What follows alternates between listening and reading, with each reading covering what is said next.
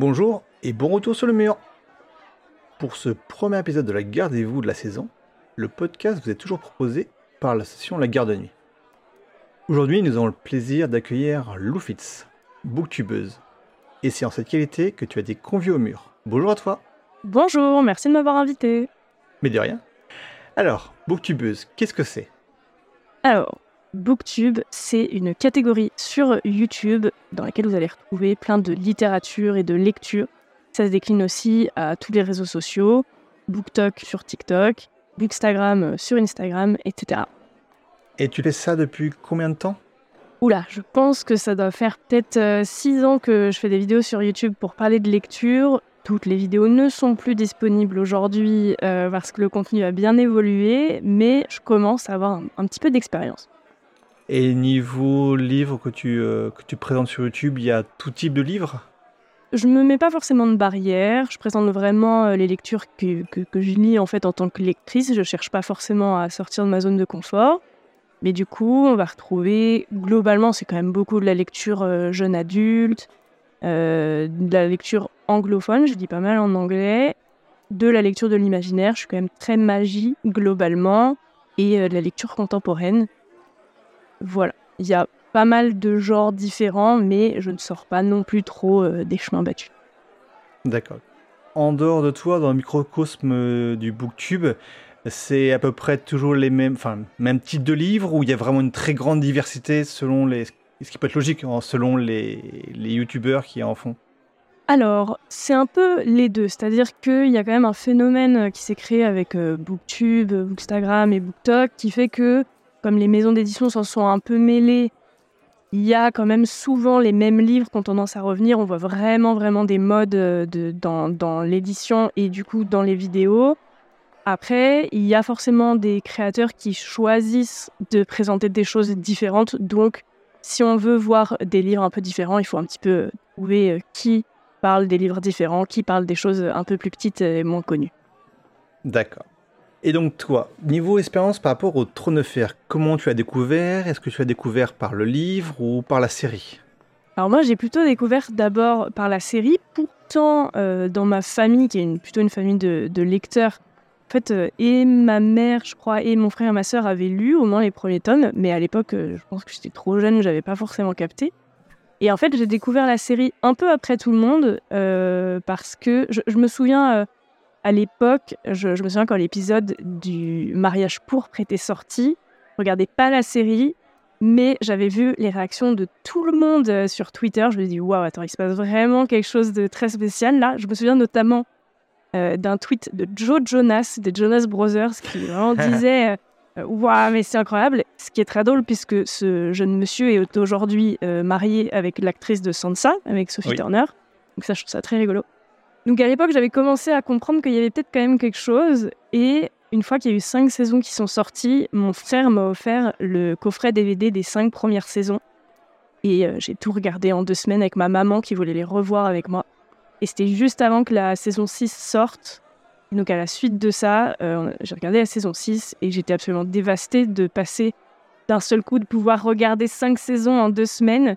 Et là, fallait attendre une semaine entre chaque épisode, puis deux ans pour la saison suivante. C'était évidemment horrible. Mais du coup, pendant ces deux ans d'attente pour la saison 7, j'ai commencé à, lire euh, la, saga euh, en livre, euh, pouvoir me replonger dedans. Pour moi, c'était pas du tout possible de laisser tomber ça et d'attendre deux ans. Tu as pu voir en plus avec la, le début de la saison 5 que c'était, voilà, on, on dévie un petit peu du livre et donc tu as, t'as pu en plus apprécier toutes les différences qu'il peut y avoir. Ah ouais, j'ai trop adoré de, de, en fait, presque redécouvrir pour la première fois, parce que même si euh, dans les premiers tomes, il se passe un peu la même chose, euh, il y a un peu plus de détails, et dès que ça commence à dévier, euh, c'est le kiff total. Tu as vraiment la, la surprise et tu te dis, c'est vraiment l'occasion de, comme, comme si je reprenais depuis le début, en fait, et de reprofiter à nouveau d'à quel point c'est génial.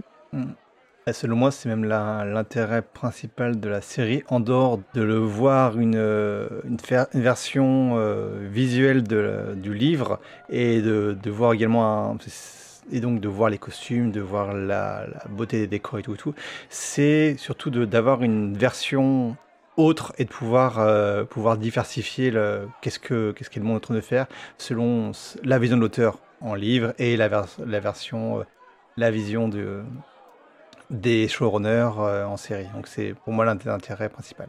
Ouais, je suis totalement d'accord. Surtout que trouve on peut le voir aussi dans l'autre sens. Tous les gens qui ont regardé la série, j'ai trop envie de les inviter à du coup lire les livres aussi pour pouvoir profiter à nouveau, voir les différences et il y a quand même pas mal de gens qui ont été déçus par la fin, euh, bah, se donner euh, l'opportunité de, vivre à nouveau différemment, de voir les choix différents qui ont été faits, même si on est loin de la fin de la série dans les livres. Donc euh, ça, par contre, il y a la frustration de l'attente, c'est sûr. Mais ça donne trop envie de convaincre tout le monde qui a regardé la série de lire aussi les livres pour ceux qui ne l'ont pas fait. Quoi. Ouais. Surtout que là, on n'a pas encore la, la, fin du livre, alors qu'on a eu la fin de la série, donc tout sera, même s'il y a quelques détails qui seront les mêmes, tout sera presque nouveau avec, la, avec le livre. Bah, on peut même se demander si les choix vraiment totalement finaux, il, va peut-être quand même faire des choses différentes. Enfin, on imagine que peut-être même qu'il n'y aura pas la même personne sur le trône. D'ailleurs, ça serait pas très drôle s'il y avait la même personne sur le trône dans la série et dans les livres. Et en même temps, ça doit être difficile pour lui de savoir quel est le mieux. Est-ce qu'il vaut mieux surprendre? Est-ce qu'il vaut mieux rester dans des choses logiques? J'en sais rien. Mais j'ai très très hâte et j'ai vraiment très peur que ça n'arrive jamais. Ah, ça, ça fait partie du débat des, spoilers de, de. On avait fait un article dessus, à la garde de nuit, sur le fait qu'on savait que les showrunners avaient au moins trois informations sur la suite du, livre, qui n'était pas encore sorti, qui est toujours pas sorti d'ailleurs. Et choses qui sont les showrunners ont utilisé. On a des doutes sur euh, les trois choses, on n'en est pas sûr à 100%. Et euh, mais voilà, on verra si c'est une chose. Puis même l'auteur peut aussi avoir changé d'avis et changer entre le temps que la fin série et maintenant des détails qu'il a donnés au showrunner et que nous on a qui seront différents dans, dans le livre. Alors, il arrivera bientôt, on espère. Allez, on prie. On espère, on espère, mais on peut se demander aussi peut-être que les showrunners ont choisi de ne pas écouter George Martin et de faire quelque chose de différent, ce qui je serais pas forcément étonnant parce qu'il y a quand même des choix. Euh, donc moi, je suis pas trop sûre que c'était lui, mais, euh, mais euh, c'est un débat qui est vraiment trop intéressant et j'ai grand espoir qu'on aura au moins euh, un tome de plus d'ici peut-être un an, deux ans, quelque chose comme ça. Mais il me semble qu'il a prévu quand même cinq tomes de plus après le dernier qui est sorti. En cinq tomes, on parle de deux tomes, donc The Wind of Winter et et après le, dernier, il y, a, il y avait il parlait à des moments d'encore un en plus, mais après t'es pas autant que t'es pas autant, autant que 5. Alors je veux pas lancer de fake news, effectivement je n'ai pas de source, je ne me souviens plus euh, où est-ce que j'ai entendu ça, mais il me semblait avoir lu quelque part quand je recherchais justement pour savoir que j'avais entendu plutôt 5 euh, tomes pour pouvoir euh, finir.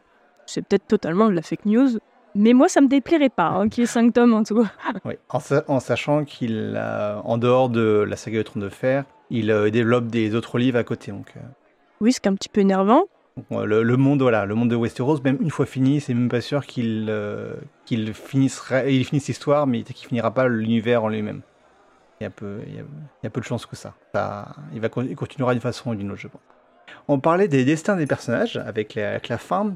Est-ce que tu as un personnage préféré ou un personnage détesté?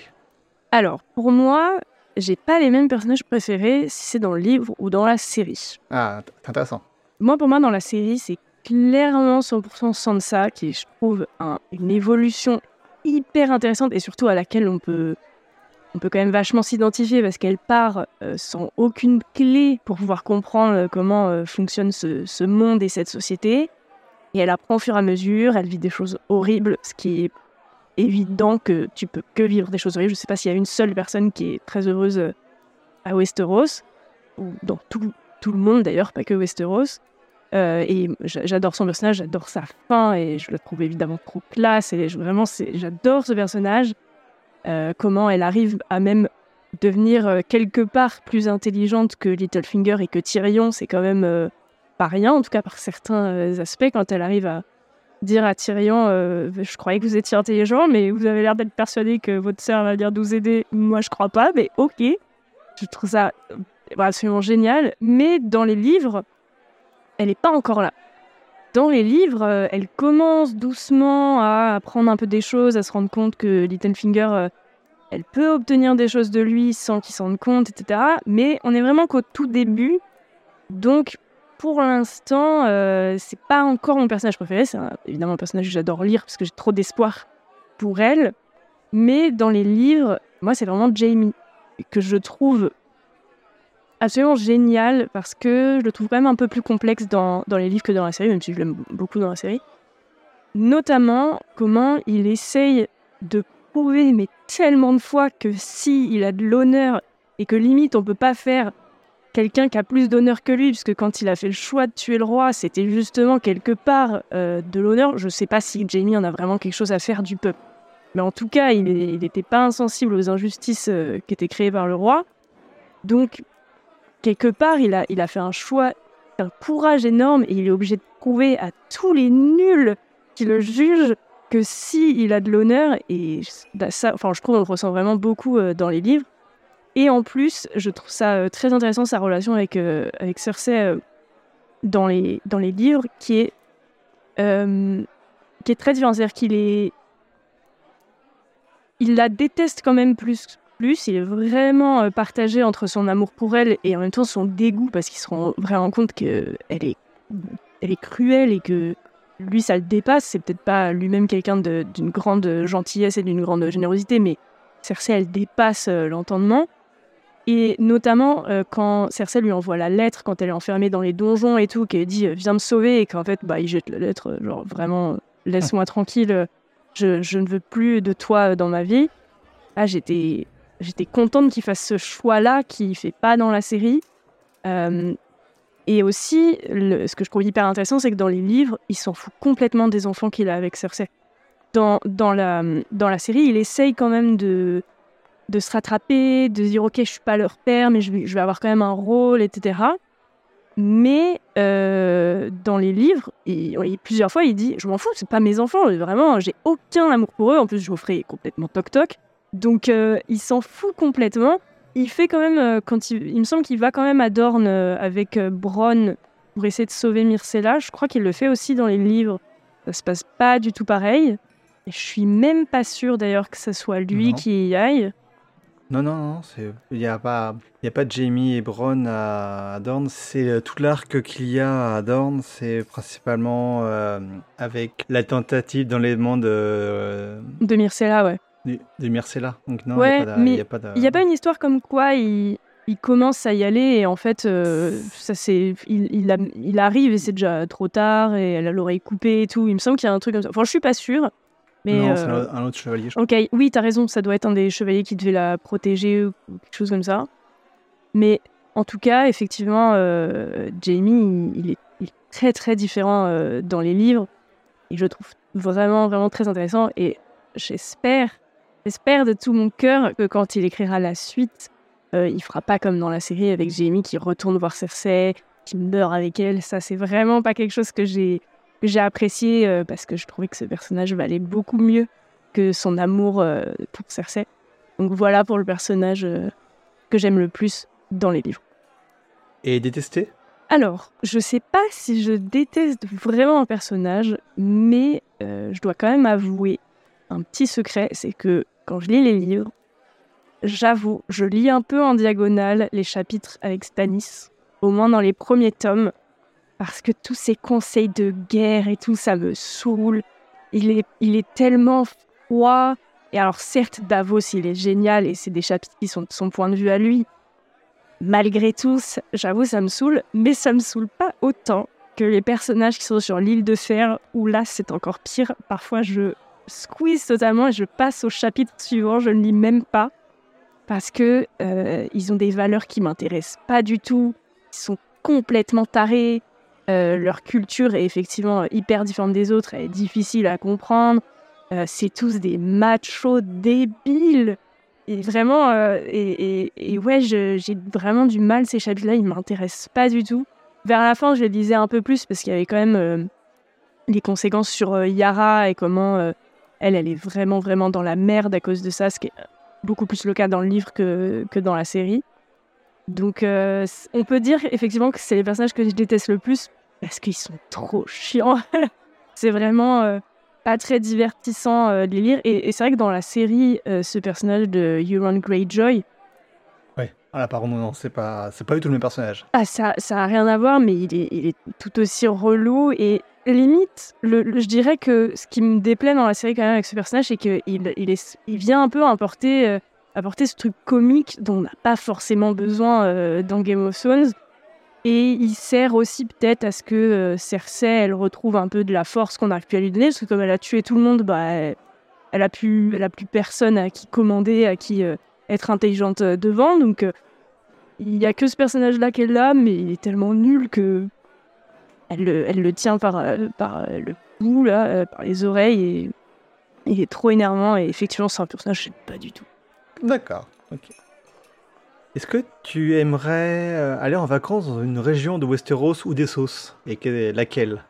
Alors, j'y ai réfléchi, et pour moi, c'est difficile parce que je. Si on part déjà du principe tout le monde est gentil, parce que déjà, si c'est le monde tel qu'il est, non merci, je vous laisse tranquille, vous allez, ils sont tous horribles, ça va, merci. Mais si on compte vraiment juste euh, les paysages, etc., je réfléchissais un peu à Dorne. Quand même, ça a l'air cool, il fait chaud, moi j'adore quand il fait chaud.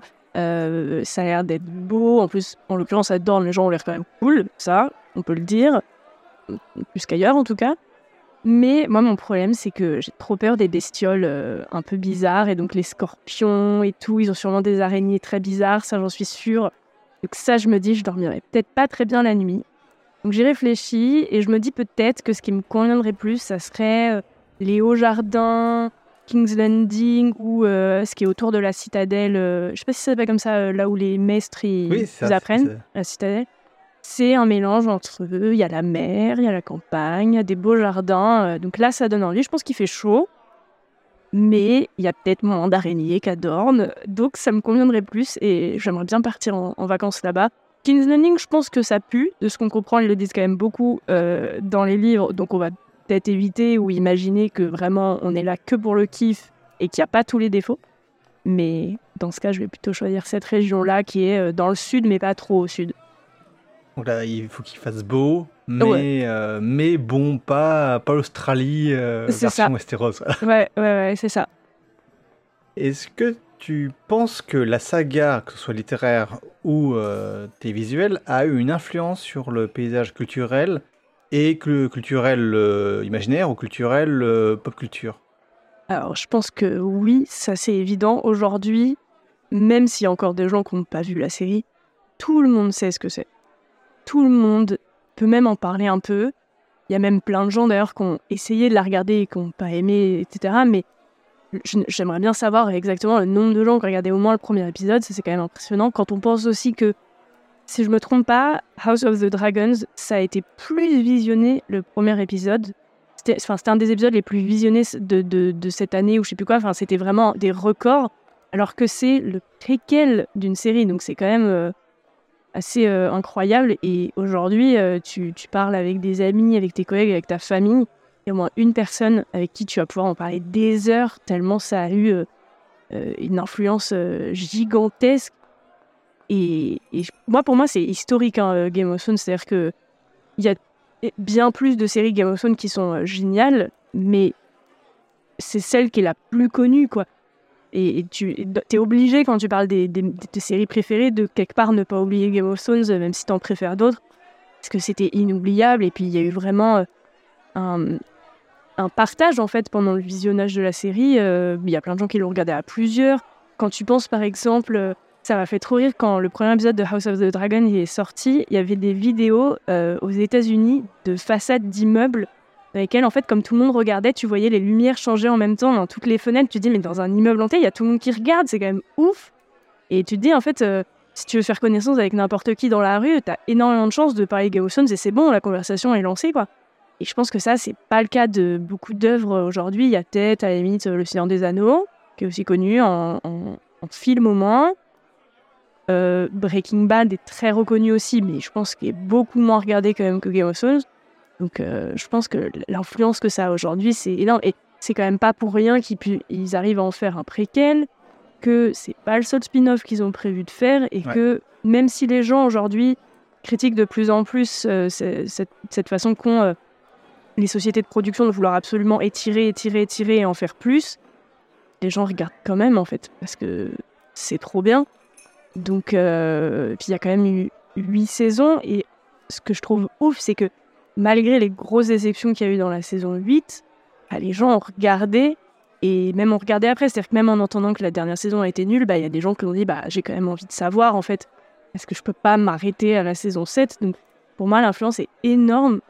Après, pour ce qui est des livres, je ne sais pas exactement euh, s'il y a tant de gens que ça qui les ont lus. évidemment qu'il y en a beaucoup parce qu'il fait forcément des chiffres énormes, mais je me rends pas forcément trop compte euh, le nombre de ventes par rapport à, d'autres livres.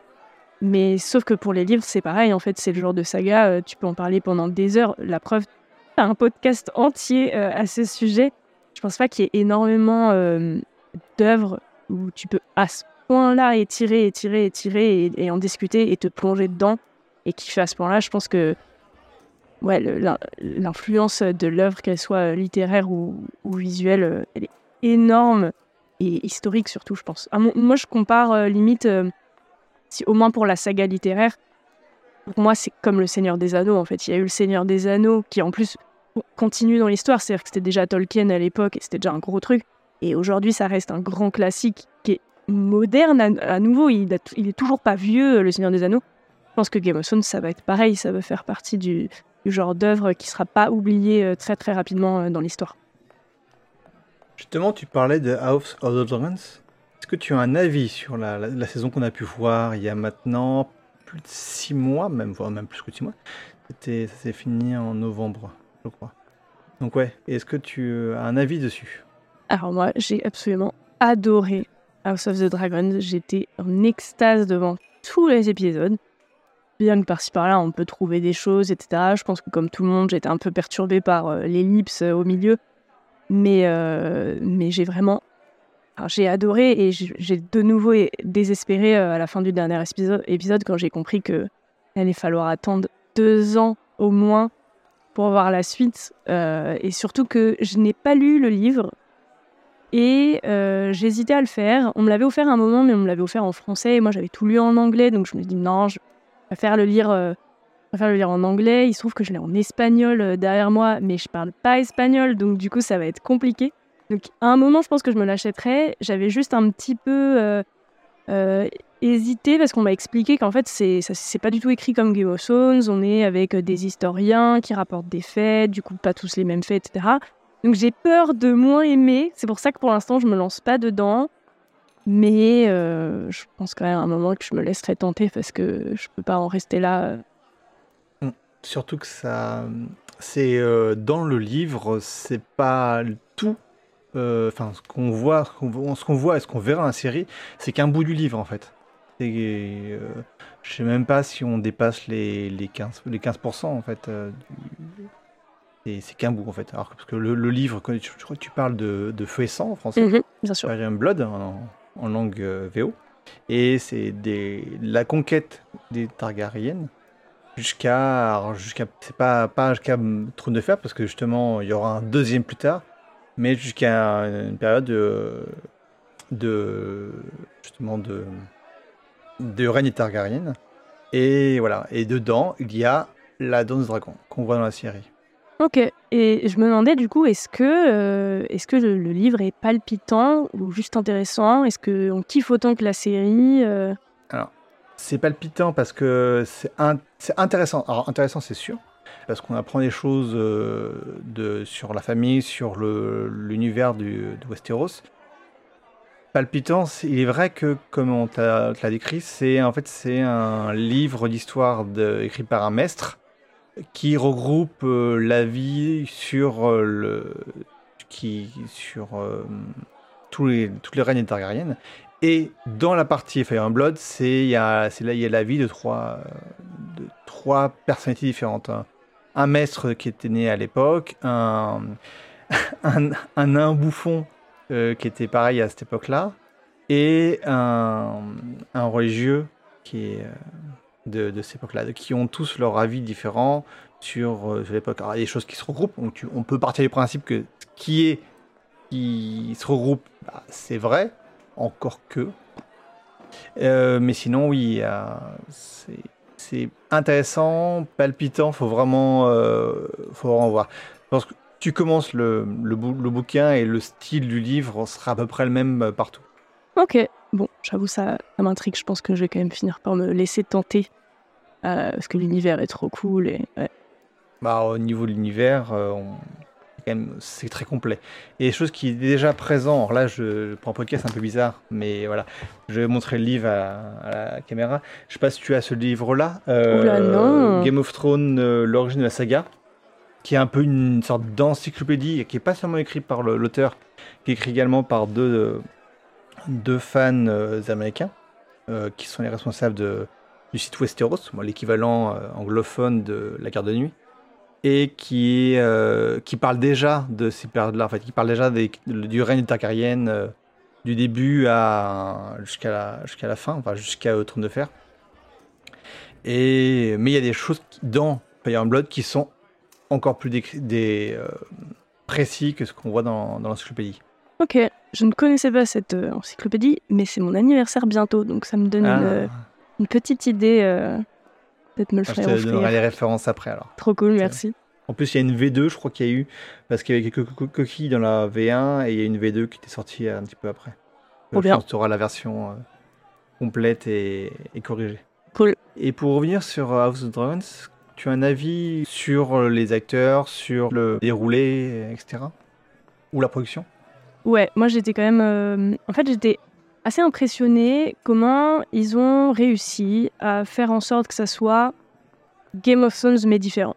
C'est-à-dire que le, le rythme est quand même très différent et on a des archétypes de personnages très différents. C'est-à-dire que déjà on a beaucoup moins de personnages et surtout euh, ils sont pas comment dire là dans, dans House of the Dragons on a vraiment un peu deux clans alors que dans Game of Thrones il y en a à peu près 40 000.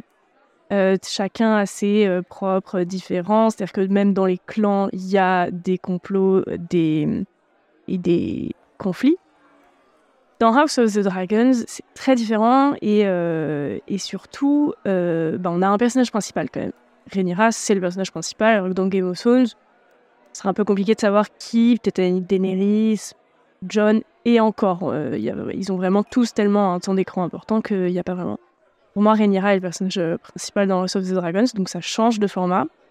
Le format est aussi plus lent, hein. je pense globalement, il y a pas mal de gens qui nous ont dit qu'ils se sont fait chier quand même devant. On comprend un petit peu.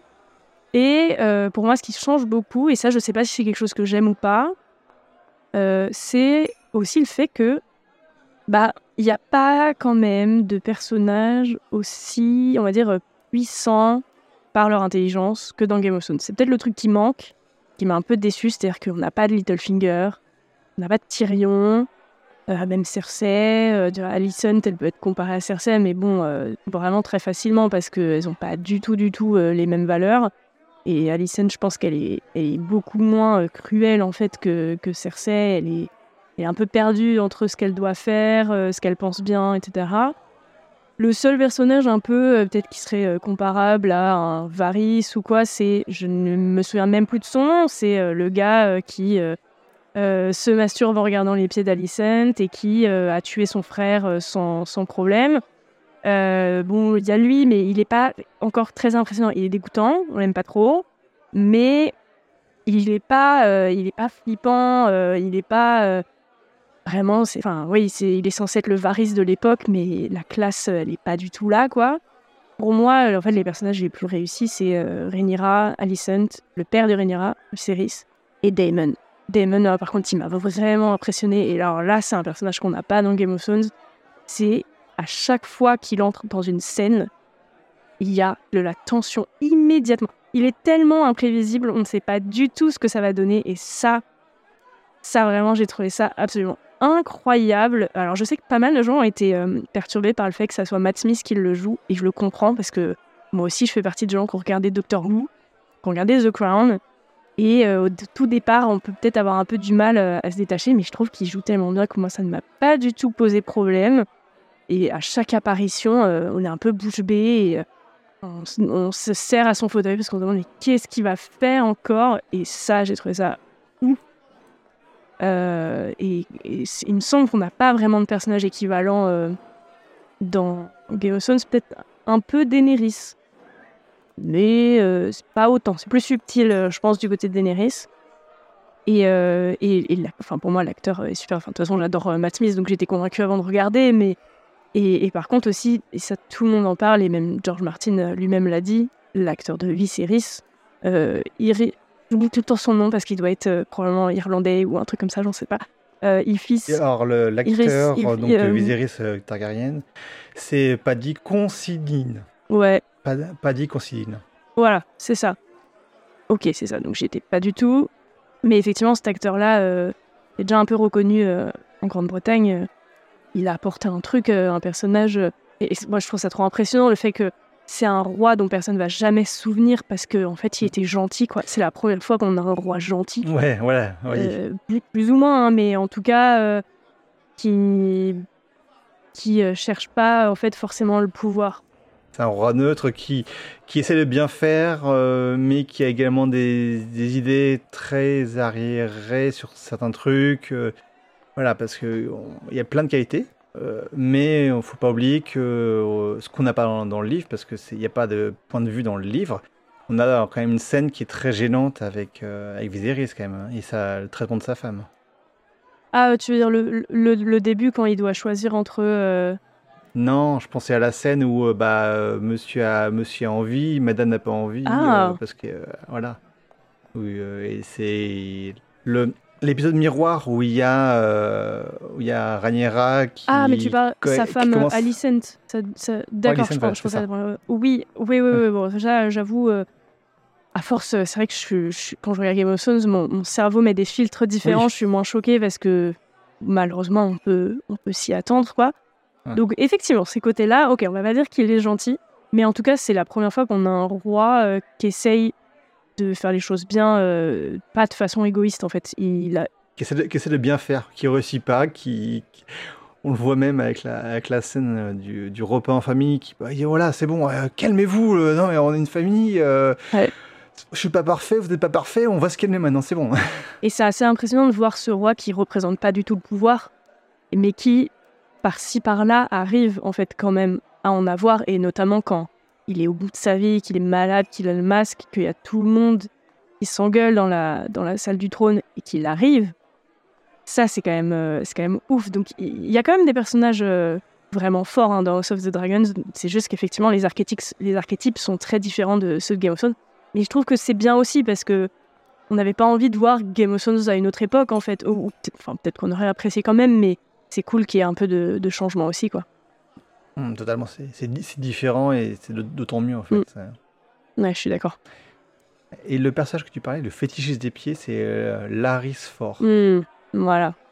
Effectivement, euh, j'ai eu plus de mal dans cette série à, à retenir les noms euh, que dans Game of Thrones. Je sais pas pourquoi. Euh, j'ai trouvé, je crois que j'ai trouvé qu'il y en avait plusieurs qui avaient des noms qui se ressemblaient, quelque chose comme ça.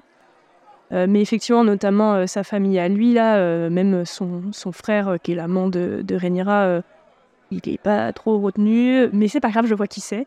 Euh, et son père, etc. euh, ouais, pas trop retenu. Et puis euh, avec tous les, tous les enfants, petits-enfants, arrière-petits-enfants euh, Targaryen, Ah oui, ça va être euh, terrible. tous euh, Aemon, Daemon, je sais pas quoi, Aegon. Enfin, j'avoue que dans les enfants de Rhaenyra et ses, ses frères, heureusement qu'ils sont visuellement, on peut les décrire visuellement. Celui qui a le cache-œil, celui qui, non, j'avoue, Ouais. le l'aîné, celui qui devient roi, euh, je sais même pas comment on peut Bah, le décrire. Il est assez banal, mais Bah, enfin, enfin, si, tu peux dire euh, le, le bon à rien. le massacre d'enfants, enfin, parce que il a quand même une passion euh, assez forte pour les combats entre gosses, Ah oui, c'est vrai.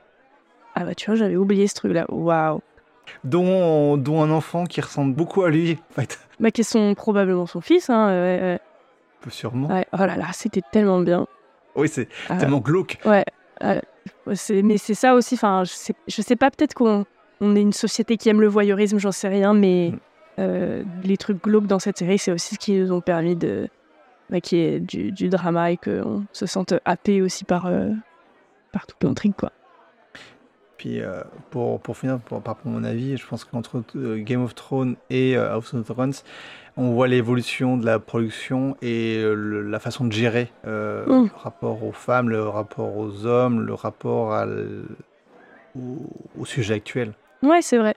Ouais, C'est vrai, c'est vrai. pas- Bah, effectivement, en plus, faire le choix de se concentrer autant sur Rhaenyra et sur euh, le fait qu'elle soit une femme, le fait que.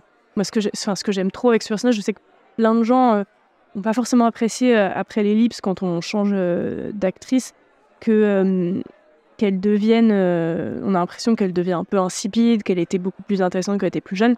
Moi, au contraire, j'ai trouvé ça absolument incroyable de voir cette jeune fille qui a beaucoup d'ego, qui a des, principes. Elle, se dit qu'elle va jamais, elle aura pas d'enfant, puis elle sera reine. Elle, a, elle, a vraiment une, force de caractère que, en fait, pour moi, elle la perd pas après. C'est que elle fait des choix, elle se rend compte que bah, c'est peut-être mieux de se faire un peu plus discrète.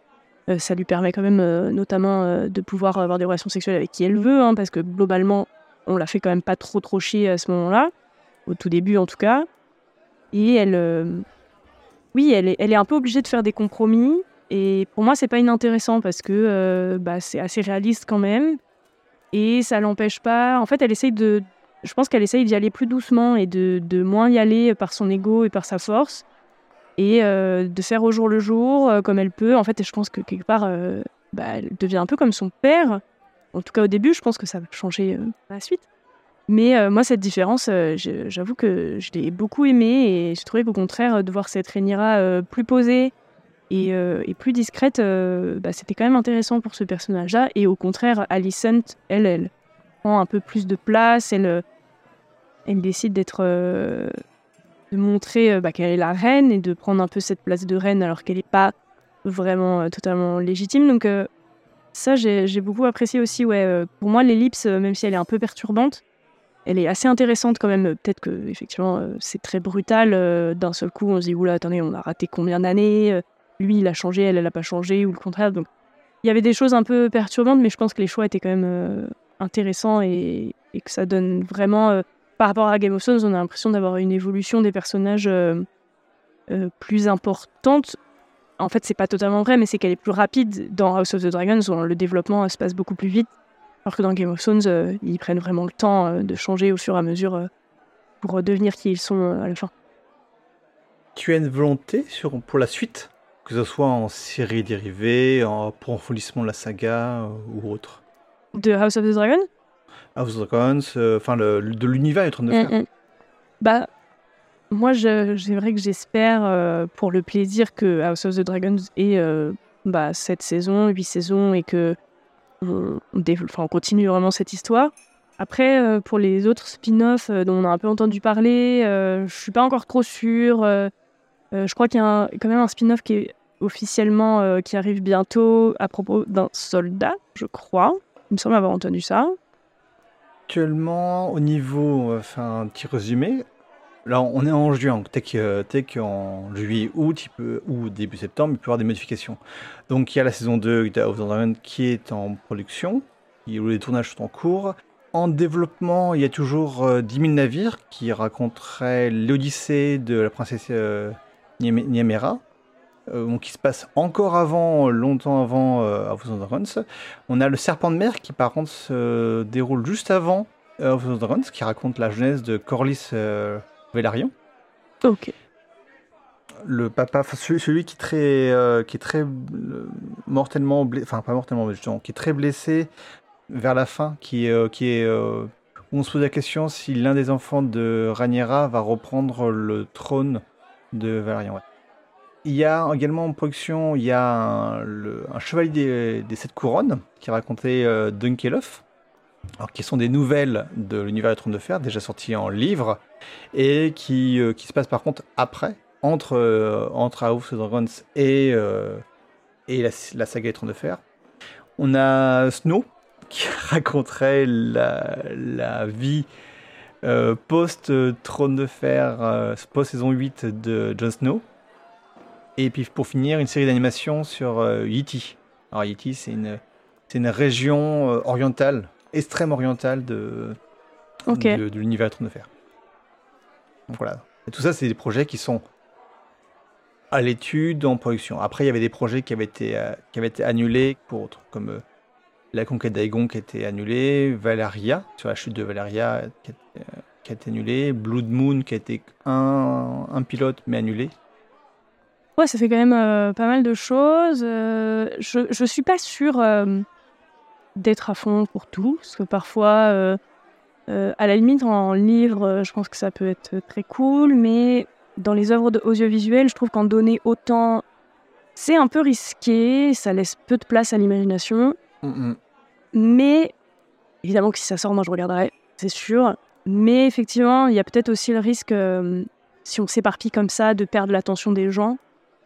Et peut-être aussi, je, je sais pas, de moins bien produire certaines choses du coup. Donc, je suis pas forcément à fond pour, euh, mais euh, je regarderai, hein, ça, ça c'est sûr. Je pense que, notamment, je pense que celle qui me fait le plus peur, c'est celle sur euh, John. On a, je pense qu'on est tous capables de s'imaginer ce que John fait au-delà du mur. Est-ce qu'on a vraiment envie de le savoir? Est-ce qu'on a vraiment envie de considérer que le fait que John euh, n'ait aucune euh, conséquence euh, à propos du fait qu'il est quand même normalement lui l'héritier du dernier Targaryen, est-ce qu'on a envie de s'en rappeler et de se souvenir de la fin de, de la saison 8 Je ne sais pas, parce que quelque part en écrire la suite, c'est un peu officialiser et rendre totalement canon, alors qu'on peut très bien individuellement décider que ce n'est jamais arrivé. Donc, puis bon, peut-être on peut laisser Kit Harington tranquille aussi. Enfin, ça se trouve, ça peut se passer quand il sera vieux, ils prendront quelqu'un d'autre. Ça peut-être à la limite, que ça peut être intéressant. Mais je me dis, c'est peut-être un peu trop quand même euh, euh, de, faire autant de choses et d'étirer à ce point-là. Pareil, euh, je pense que je sais qu'à un moment, il y avait parlé, je, ne sais pas si c'était officiel, de spin-off sur en- ou en tout cas les, gens l'ont un peu- demandé. Un spin-off sur Arya qui décide elle de, de devenir exploratrice. Pareil, pas forcément sûr euh, qu'on qu'on ait envie de ça. Alors après, euh, ça dépend toujours des productions. Euh, moi, tout ça, ça me fait beaucoup penser à Star Wars, à quel point l'univers s'est étendu dans les, à la fois en audiovisuel et en littérature. Et on voit très bien, il y a des choses très très bien dans ce qui s'est étendu de Star Wars, et il y a des choses beaucoup moins bien euh, qui n'ont vraiment pas fait l'unanimité.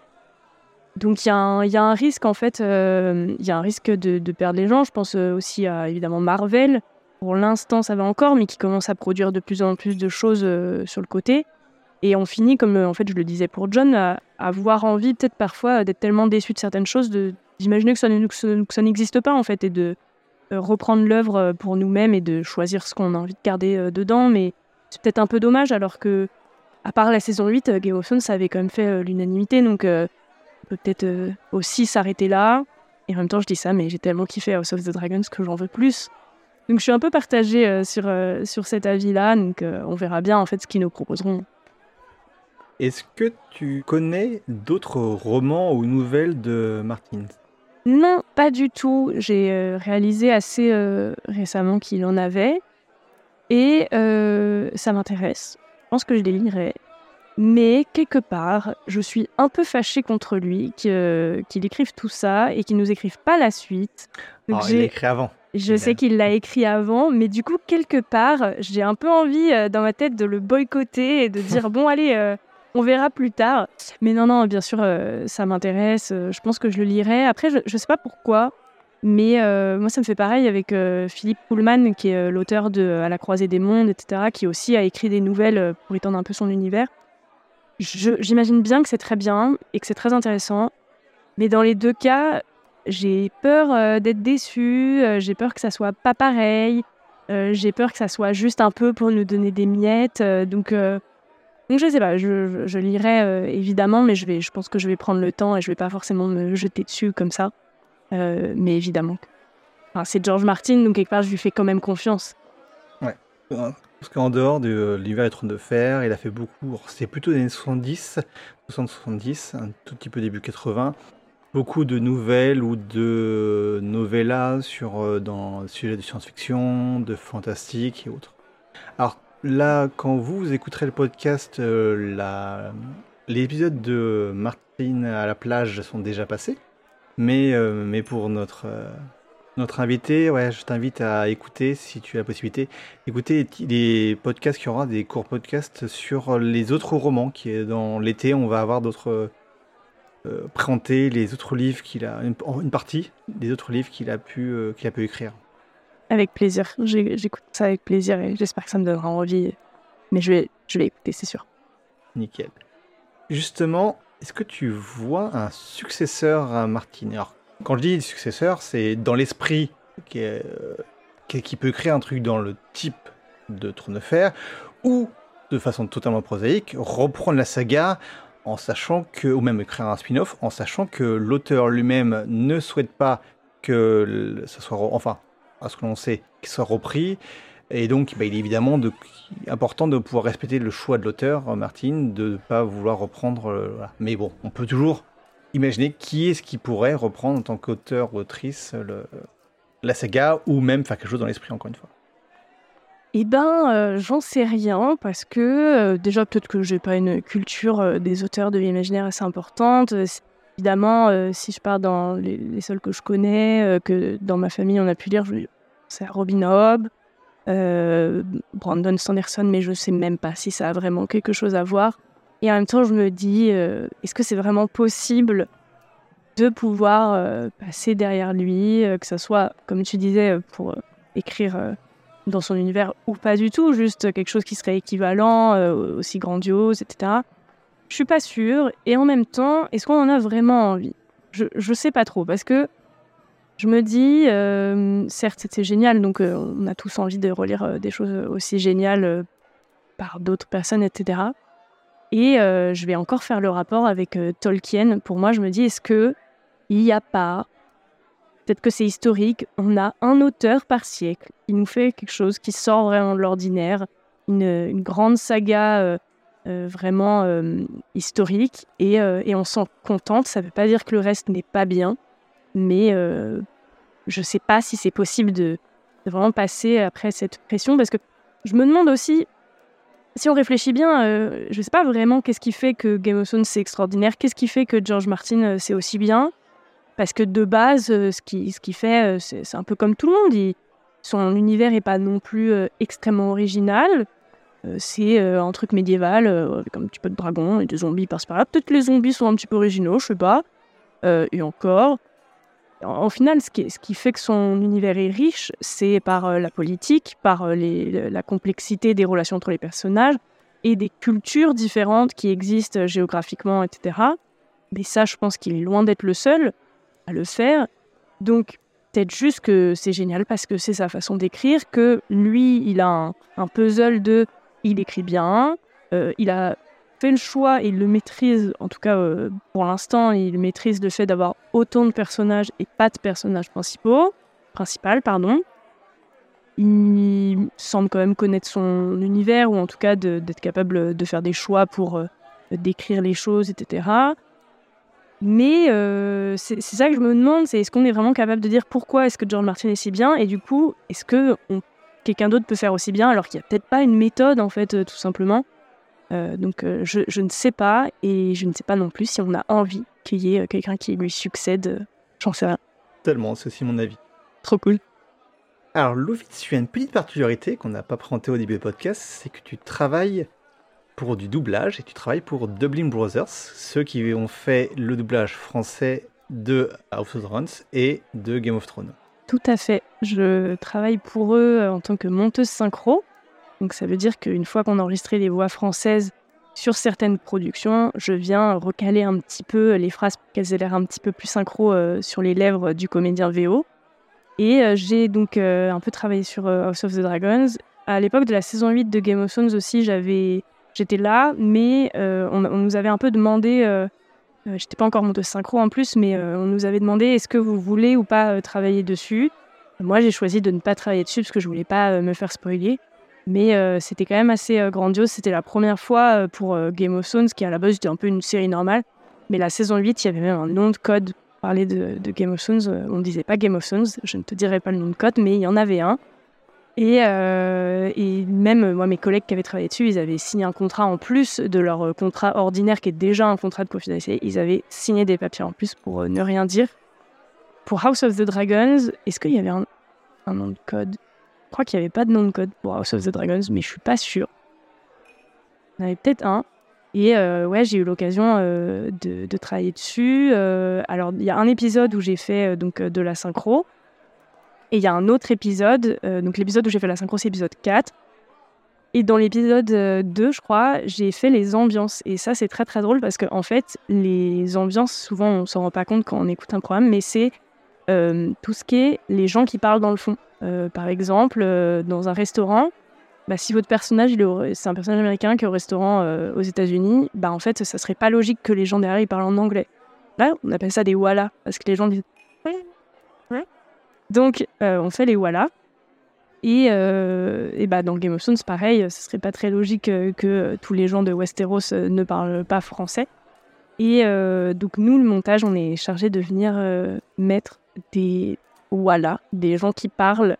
Et c'est pas forcément facile parce qu'on a on a une banque de sons évidemment avec toutes ces ambiances, mais autant vous dire qu'on n'a pas beaucoup euh, de banques de sons de médiévales, de gens qui parlent de choses de cette époque-là. Donc on essaie de faire attention à pas avoir, par exemple, une ambiance rue dans laquelle on a quelqu'un qui dirait taxi, ça marcherait pas trop. Euh, mais du coup, c'était quand même très rigolo de pouvoir un peu euh, jouer avec les ambiances et tout parce que bah, de trouver les bonnes. Il y a quelques moments, en fait, le, le, travail des ambiances en VO, il était assez fin. Moi, j'ai beaucoup apprécié. On entendait par-ci par-là, en fait, des petites phrases qui, qui ressortaient un peu, mais t'entends pas ce que la personne dit, mais t'entends que c'est de l'anglais. Donc moi, j'ai dû essayer de trouver des choses pour qu'il y ait des, petites euh, voix qui ressortent, etc. Donc c'était vraiment, euh, vraiment, vraiment kiffant. Alors que c'est un travail que personne n'entend. Donc en fait, même si je l'avais pas bien fait le travail, ça n'aurait remarqué. Et moi, j'ai trop kiffé. Et puis c'était vraiment un, privilège quoi, de pouvoir euh, voir les épisodes, évidemment, avant tout le monde, en fait. Pour, pour faire des, podcasts, ce qu'on nous me dit souvent, c'est que quand, quand on n'entend pas, enfin quand la personne ne remarque pas quelque chose, c'est que c'est bien fait. Ouais. Et, et quand, par contre, quand il y a un truc qui, qui va pas bien au niveau son, là, ça coupe complètement, là, ça coupe complètement le visionnage ou l'écoute de la chose. Donc, et c'est un petit peu frustrant, mais si on ne fait pas de remarques dessus, c'est que c'est très bien fait. Et j'ai eu à ma connaissance, aucune remarque sur le doublage français de, de House of Dragons. Trop bien. Alors ça, c'est évidemment euh, principalement euh, grâce quand même aux, comédiens et aux directeurs artistiques parce que euh, en fait, le montage synchro, c'est comme comme tu disais, ça fait partie des des jobs. Bah, en fait, personne ne le remarque si on le fait bien. Donc la plupart du temps, quand vous regardez un, un programme en VF, si vous, vous êtes bien dans ça vous dérange pas, etc. C'est probablement euh, qu'il y a eu du budget et que du coup il y a des bons comédiens qui ont eu le temps d'enregistrer, il y a eu du montage. Alors que la plupart des, euh, des doublages entre guillemets nuls, assez classiques qu'on trouve tous partout et dont on peut se moquer, c'est tout simplement des doublages qui n'avaient pas de budget, qu'ils ont dû en plateau d'enregistrement puiser. Il n'y a pas eu de montage derrière. Euh, House of the Dragons, on est vraiment sur un entre-deux parce que ça reste une production vidéo. C'est souvent, souvent les productions vidéo, ça faut aller vite, etc. Donc euh, on n'a pas vraiment le temps, euh, comme je le disais, de faire du travail euh, de cinéma. Mais là, quand même, c'était House of the Dragon. Ils ont demandé à ce qu'on passe un petit peu dessus, nous, le montage, pour améliorer.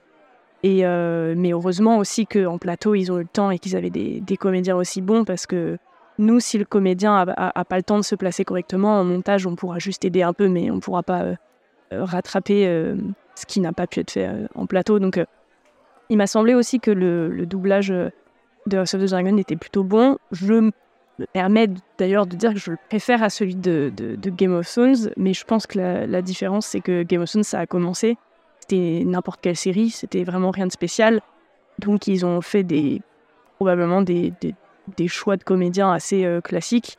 House of the Dragon, ils savaient que ça allait être gros, donc ils ont peut-être mis un peu plus les moyens pour euh, être sûr que, que ça soit bien.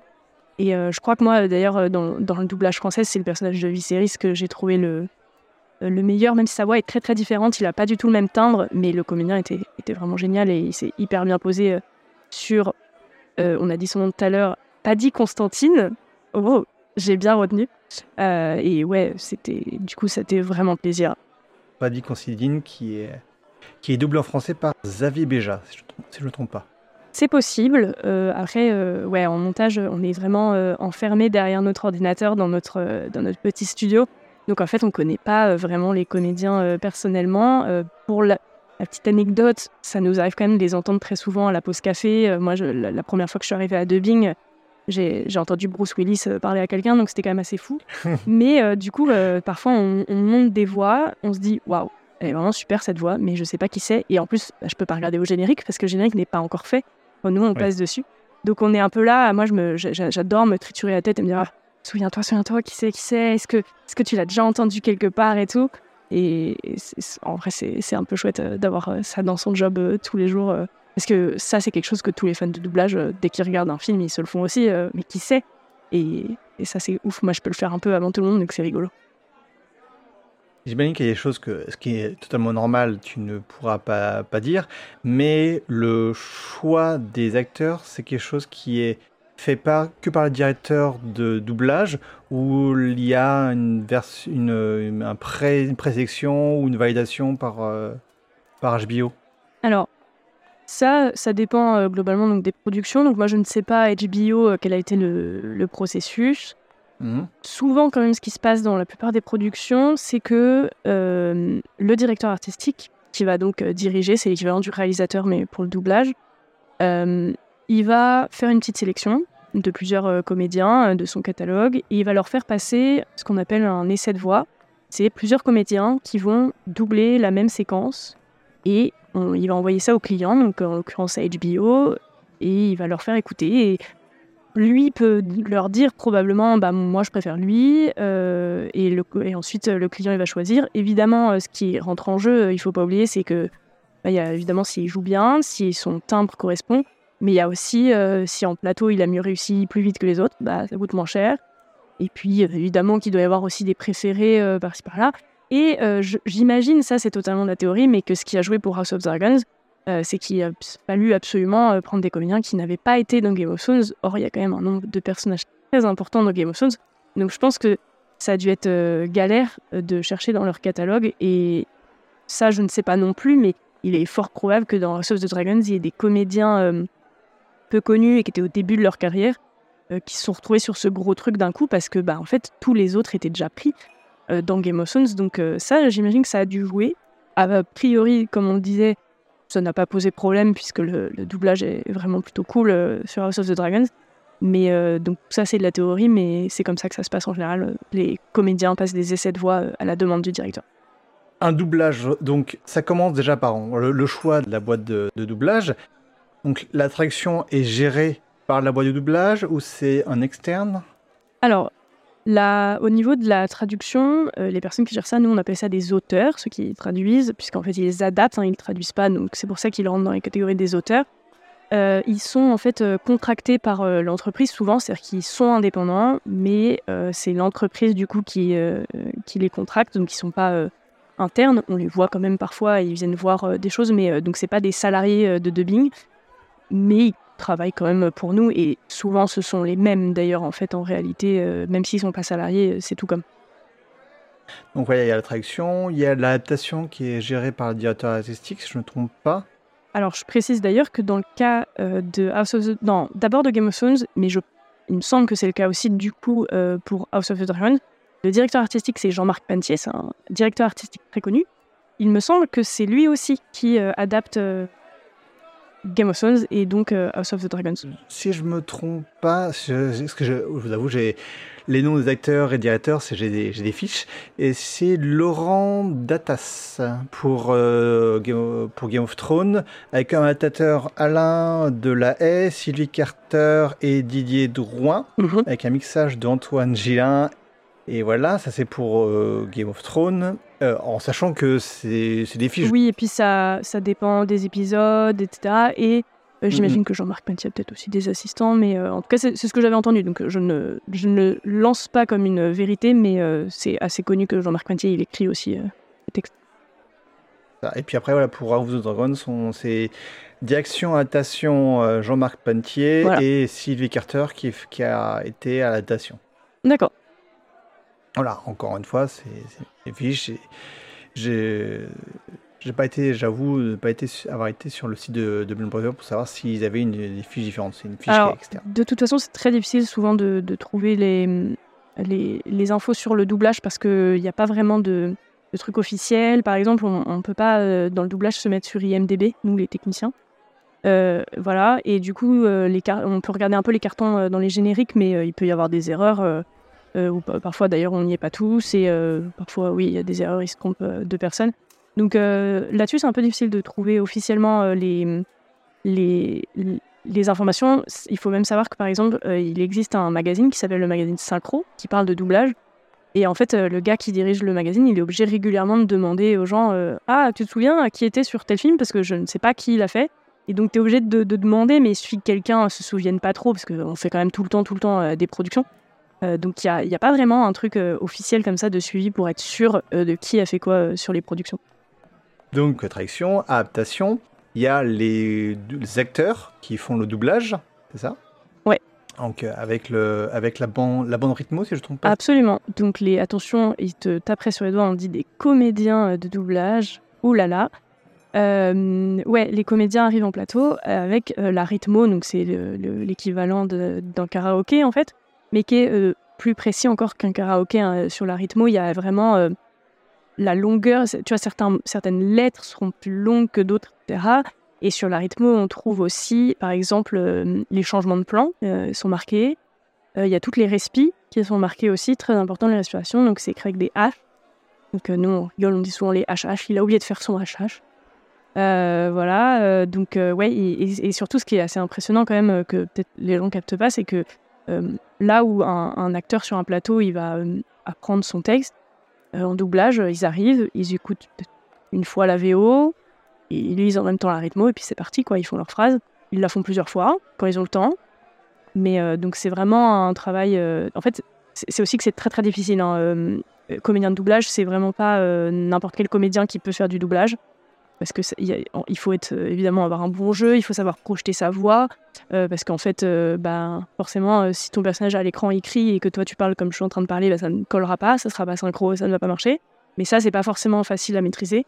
Il y a aussi des comédiens qui sont vraiment incroyables, qui arrivent à maîtriser leurs clics. Les clics, c'est les bruits qu'on fait là quand on parle, on a de la salive dans la bouche et les micros, ils le captent beaucoup. et ben, il y a des comédiens qui arrivent à ne pas cliquer. Par exemple, Christophe Lemoine ou Donald Renew, dans les plus connus, bah, nous, en montage, c'est à nous de nettoyer les clics. On a quasiment rien à faire avec eux parce qu'ils sont vraiment ouf. Euh, donc ça, effectivement, euh, c'est en plateau. Il y a tout ce travail-là qui est fait en très peu de temps. Euh, vraiment, enfin, les comédiens sont... Pour moi, c'est un travail qui est, magique. En fait, ils ont des super pouvoirs parce que même, on a parfois des, comédiens moins connus qui, qui viennent du cinéma, qui viennent bah, c'est compliqué, ils arrivent moins à se placer, euh, ils sont pas dedans. Euh, pareil, euh, c'est tout un débat, les star talent dans, les productions, mais les, personnes qui arrivent qui ne sont ni comédiens déjà de base et encore moins comédiens de doublage, c'est vraiment compliqué qu'ils arrivent à bien jouer. Et les pauvres, hein, parfois, ils font beaucoup d'efforts, mais bah, c'est beaucoup d'expérience. Et enfin, je veux dire, la plupart des comédiens de doublage les plus connus, ils ont commencé, ils avaient 14 ans, donc forcément c'est un métier qui est, très très compliqué euh, et, ils sont trop forts. Ils sont tous trop forts. C'est un métier et je pense qu'on ne reconnaît pas assez leur, leur, travail. Ouais. Je trouve que ça commence à changer un peu, c'est assez intéressant. Euh, il y, a, y, a, de plus en plus une, une sorte de, popularisation euh, du doublage et de, du fait d'aimer le, doublage. Aujourd'hui, on a quand même Donald Renew qui a, je sais pas combien d'abonnés sur Twitch, mais très très populaire sur Twitch ça devient quand même de, plus en plus populaire. Euh, donc ça, c'est cool. Peut-être que ça va redonner un petit peu aux comédiens euh, euh, bah, ce qu'ils méritent, parce que franchement, c'est un, c'est un métier de l'ombre. Mais et surtout, je pense qu'il y a plein de gens aussi qui qui réalisent pas l'importance du doublage. C'est-à-dire que je précise, par exemple, je l'ai pas dit depuis tout à l'heure, mais je travaille dans le doublage, mais moi je regarde tout en VO hein, malgré tout. Je préfère la VO. Mais en fait, depuis que je travaille dans le doublage, je me suis rendu compte de à quel point c'est incroyable que ça rend accessible aux gens qui euh, parlent pas anglais, ont, le droit de pas avoir envie de lire. En plus, euh, bah, très rapidement, euh, aujourd'hui, les sous-titres n'ont plus beaucoup le temps d'être faits, donc ils sont pas ouf. Euh, un peu plus de temps quand même généralement sur les adaptations de doublage, mieux comprendre le texte. Il y a des gens qui savent pas lire ou pas bien lire, donc enfin pour, beaucoup beaucoup de choses, évidemment les gens qui seraient malvoyants aussi, le doublage c'est ça permet de rendre accessible. Donc euh, pour moi, c'est vraiment euh, c'est sous-côté. Euh, je pense le doublage. Moi, pendant longtemps, hein, j'étais comme tout le monde à dire oh, le doublage c'est nul. moi, je regarde en VO, c'est mieux en VO. oui, je préfère toujours la VO, mais mais les bons doublages, c'est quand même vachement cool. Et, c'est une pratique qui est déjà très culturelle en France, c'est-à-dire qu'on n'est pas les seuls à faire du doublage dans le monde. Mais par contre, qu'est-ce qu'on est bon et qu'est-ce que les autres sont mauvais? Parce que nous, on a l'expérience et, on fait quand même un sur le principe, quand même, euh, se dire qu'un jour, il y a quelqu'un qui s'est dit, bah, on va réenregistrer les voix des comédiens dans une nouvelle langue, c'est quand même euh, assez ouf et qu'on le fasse aussi bien aujourd'hui. Alors, pas partout, hein, il y a des productions où c'est pas très bien fait, Mais il y, y, a tellement de. D'ailleurs, je dis que je regarde en VO, mais comme tout le monde, j'ai des exceptions. Je pense par exemple les films Miyazaki, je les regarde en VF. La VF est extraordinaire. Il y a pas mal de films Disney aussi qui sont. Enfin, généralement Disney en général. Hein, toutes les productions Disney, le doublage est vraiment excellent. Donc c'est assez facile d'oublier que tu regardes euh, du doublage. Donc, euh, et je dis pas ça parce que je travaille pour eux, je le pense vraiment. Donc, euh, donc ouais, le, je sais pas exactement d'où on était parti, c'est tellement passionnant, mais ouais, ouais, le, le, doublage est, absolument génial et les comédiens de doublage sont, sont pas connus. Ils font pas de, de tapis rouge, par exemple, alors qu'ils devraient faire les avant-premières en tapis rouge avec les vrais comédiens sauf les très très connus. ouais, c'est ça. Qui, des fois, il y a, euh, il y a l'acteur euh, américain ou anglais et il y a mettre le, le comédien de doublage pour, voilà, pour la, la, voix de Bruce Willis. Ouais, c'est ça. Les, les, vraiment les, les, plus connus, oui, et ils sont peut-être 5, quoi. Alors que, évidemment, qu'il y en a beaucoup, beaucoup plus, parce que même si on retrouve souvent les mêmes voix dans les doublages, il n'y a pas quand même que 5 comédiens de doublage en France, quoi. Donc après que le doublage soit fait euh, avec la, bande en rythmo, il y a ton travail, c'est ça? Oui. Mon travail qui est optionnel, il n'est pas sur euh, toutes les productions. Par exemple, je me trompe peut-être, mais je crois que sur Game of Thrones, il n'y avait pas de montage. Je suis pas sûr. Euh, mais pour House of the Dragons, il y avait. mais encore une fois, c'est une production vidéo, donc c'est pas comme du cinéma. Donc il y a un peu de montage.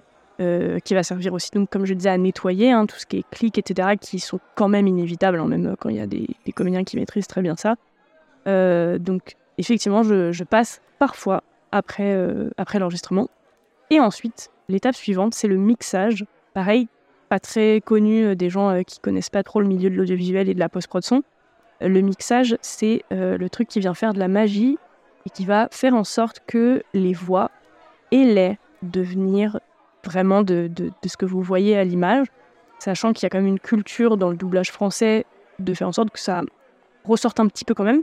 Euh, c'est une volonté que ce soit quand même du mixage de doublage, euh, et surtout parce que euh, ça serait impossible de donner totalement l'illusion parce que c'est pas les mêmes micros, c'est pas les mêmes trucs, etc. Le contexte est trop différent.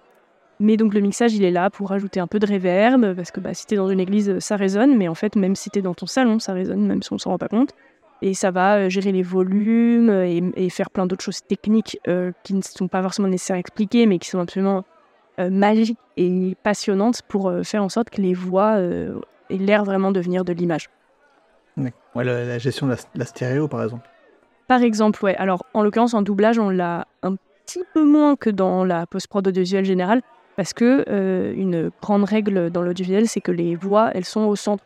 On les bouge très très peu, euh, parce que sinon ça serait très perturbant. Euh, de temps en temps, un petit, un petit peu vers la gauche, un peu vers la droite, ça arrive qu'il y ait des personnages qui, ont, qui sonnent euh, hors champ, ce genre de choses, mais la plupart du temps quand même on est très très au centre sur les voix.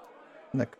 Donc, et après le mixage, il y a une autre étape où c'est une validation par, le, par la boîte Ouais, euh, encore une fois, ça, ça va dépendre des clients, de ce qu'ils veulent. Il y a des clients, ils veulent qu'il y ait un technicien qui re-regarde absolument tout hum. et qui vérifie qu'il n'y ait pas de problème technique. Il y a même euh, certaines productions où il faut qu'il y ait un technicien qui vérifie euh, carrément, on va dire, entre guillemets, la qualité de l'image. C'est-à-dire que parfois, pour la télé, on leur fournit, nous aussi, une nouvelle image, parce qu'on a peut-être aussi fait euh, des incrustations en français de certains textes, parfois quand il y a du texte à l'écran. Mhm. Dans Game of Thrones, c'est le cas pour le générique, par exemple, qui a été euh, par-ci par-là, quand il y a marqué producteur, etc.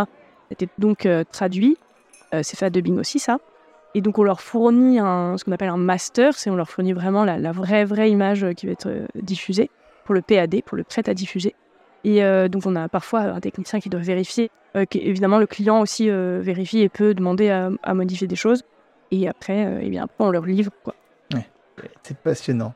Alors c'est très personnel, mais j'adorerais euh, visiter un ce doublage pour euh, voir, euh, la, voir ces étapes. Et puis, depuis que je fais les podcasts et que j'ai vu la difficulté à faire le, faire le montage, parce que parce que c'est long. Puis en plus, c'est ma voix. Donc entendre sa propre voix à chaque fois, c'est des dizaines de fois pour corriger la moindre pétouille. Et, mais, ça me donne encore plus de, donner encore plus de mérite à ceux qui le font. Quoi. Ça, ça, je, visiter un studio de doublage ou, euh, voir même les, les coulisses, je pense que c'est, comme tu as dit, c'est très compliqué parce que tu as toujours les clients et le côté, euh, bah, est secret, mais, mais, c'est, mais c'est passionnant, ouais. C'est complètement passionnant. Ouais, après, il faut se dire que euh, bah, moi, par exemple, donc, je peux te parler des, des deux aspects, l'aspect amateur et l'aspect professionnel. Moi, là, j'enregistre euh, pour mes vidéos avec mon petit micro euh, qui a probablement plus de 10 ans. Il y a un peu de rouille d'ailleurs sur mon, sur mon micro. Euh, dans ma pièce qui n'est pas du tout correctement sonorisée, l'acoustique n'est pas très belle, etc. Là, oui, le, le montage de la voix et, et le mixage de la voix n'est pas très facile et pas forcément très kiffant. Euh, même si, je ne sais pas si tu as entendu parler, mais depuis pas longtemps, il y a Adobe qui a sorti une, intelligence artificielle qui permet de nettoyer les voix. C'est assez bluffant. Il y a des choses à modifier, mais du coup, moi, je triche un petit peu euh, de- depuis peu.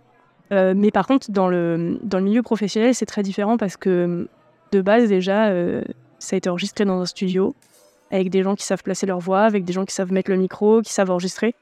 Et, et du coup, forcément, derrière, il y a vraiment.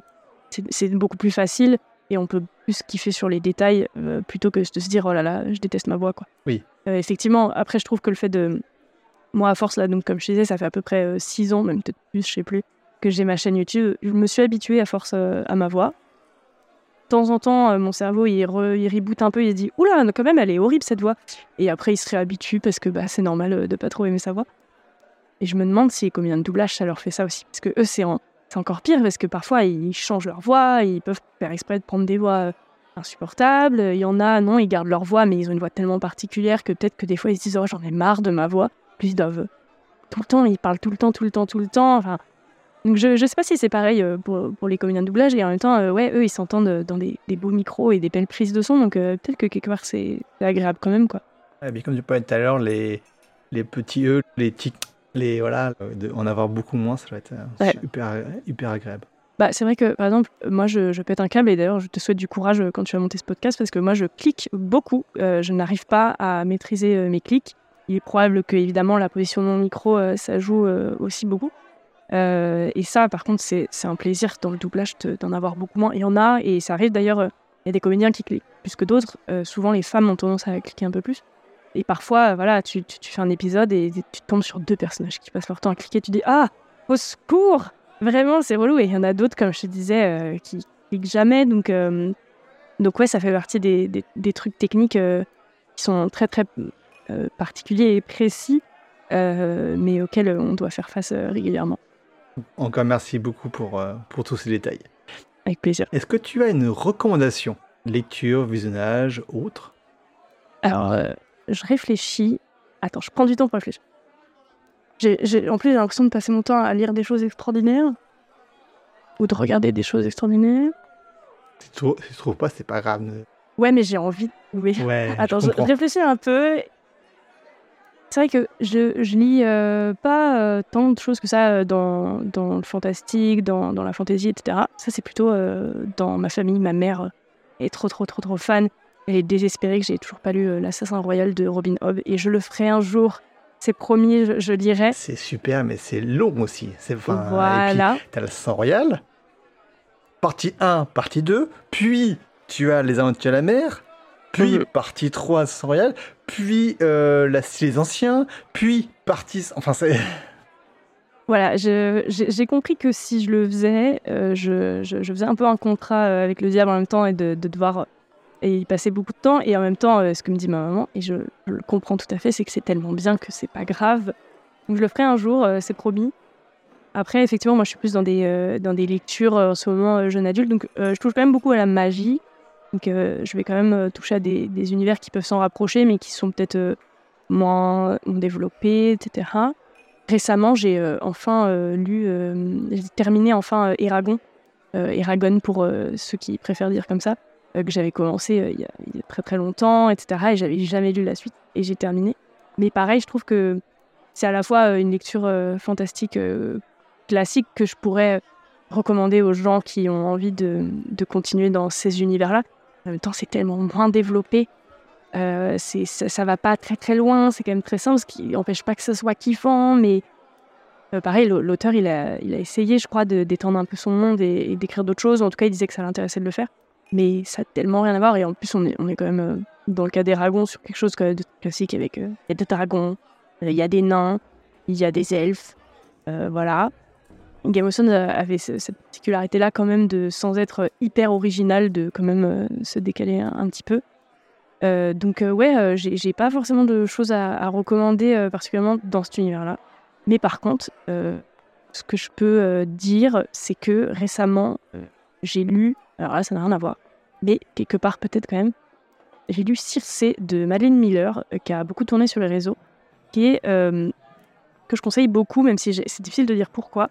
C'est sur le mythe de Circe. Elle écrit sur le mythe de Circe, et en fait c'est vrai que bah, la mythologie grecque, c'est un quelque part un monde fantastique aussi. Hein, c'est un peu l'original quelque, part pour, pour l'Europe, c'est notre fantastique original. Euh, c'est quand même très très passionnant. Et en fait ce qui est intéressant dans ce que fait euh, Madeleine Miller dans Circe c'est que euh, elle en fait aussi comme George Martin un truc politique. Les dieux deviennent quand même des êtres qui ont de l'ego etc etc c'est pas juste des gens divins qui servent un peu à rien et, et, du coup dans Circe on retrouve en fait ces côtés là la différence c'est que on est vraiment que de son point de vue à elle qui est très très seule euh, c'est une solitude euh, absolument extraordinaire. Et du coup, elle, elle, a, elle, a vraiment un, rôle euh, d'observatrice des autres gens. Et alors, évidemment, ce qui est marrant, c'est que quand, comme moi, on, a, on connaît un peu la mythologie grecque, comme tout le monde, on a lu deux, trois trucs, et pas très bien. Alors, on se rappelle aussi, ah oui, là, elle parle de Odysseus. C'est qui Odysseus? Ah oui, en français, c'est Ulysse. Ok. là, elle parle de Persée. et là, elle parle de machin, et son père, c'est truc. Ah oui, je me souviens. Et ça, c'est assez cool parce que c'est une façon de se plonger dans un univers qu'on connaît un tout petit peu. Et, en même temps, du coup, c'est assez kiffant. Et euh, ce qui est un peu particulier avec, euh, avec Circe, c'est que tout le monde euh, a trouvé extraordinaire ce livre. Et moi, j'ai pas envie de dire que c'est extraordinaire, et en même temps, c'est vrai que j'arrivais pas à le lâcher. Et je sais pas trop pourquoi. Parce que c'est vraiment bah, Circe qui est toute seule, qui observe des gens, et une fois par siècle, il y a quelqu'un qui vient la voir. Et, malgré tout, euh, c'est un peu difficile de, lâcher ce livre. Et, en fait, ça donne envie de se replonger dans l'univers de la mythologie grecque. Parce qu'il y a vraiment beaucoup, beaucoup de choses. Et, c'est bah, magique. Il y a en fait vraiment, vraiment plein de magie. Mais c'est de la magie, euh, en tout cas, comment, comment elle, elle le fait. Et, elle n'est pas la seule à le faire. Euh, c'est c'est hyper. Euh, enfin, je sais pas comment dire. Limite, c'est des X-Men, en fait, euh, les, les, dieux, parce que bah, t'as les humains qui vivent avec leur pote euh, Achille. En fait, sa mère, c'est une déesse. Tout le monde le sait. C'est vraiment. Enfin. Bah, les, les, dieux sont pas que religieux, quoi. C'est vraiment des, des, êtres magiques qui vivent pas tout à fait parmi les humains, ça dépend lesquels. Mais. et du coup, ouais, quelque part, en fait, un, pour moi, c'est un peu les, les X-Men originaux, en fait. Et, et, ça, j'ai réalisé ça qu'il y a pas longtemps, en fait, que dans la mythologie grecque bah, il y avait vraiment euh, un univers magique, en fait, finalement, qui n'était pas juste euh, religieux et, spirituel. C'est très drôle. Donc, euh, à la limite, je recommanderais ça aux gens qui nous écoutent. lisez des choses sur la mythologie grecque, c'est un autre univers fantastique, mais hyper cool aussi. Bah, c'est vrai que le parallèle dieu super-héros est quand même très très proche. Ne serait que par les auteurs de comics, c'est souvent une, une, source. Ouais, c'est vrai, grave. Bah, merci pour ta recommandation. Nous acheminons vers la fin de l'épisode. Je recommande évidemment à nos auditeurs d'aller voir tes vidéos sur YouTube et te suivre sur Instagram. Et évidemment, je mettrai les liens dans l'article et dans les notes de podcast. Chers auditeurs, encore merci de continuer d'écouter et de réécouter nos podcasts. Vous verrez, ce sera une super quatrième saison.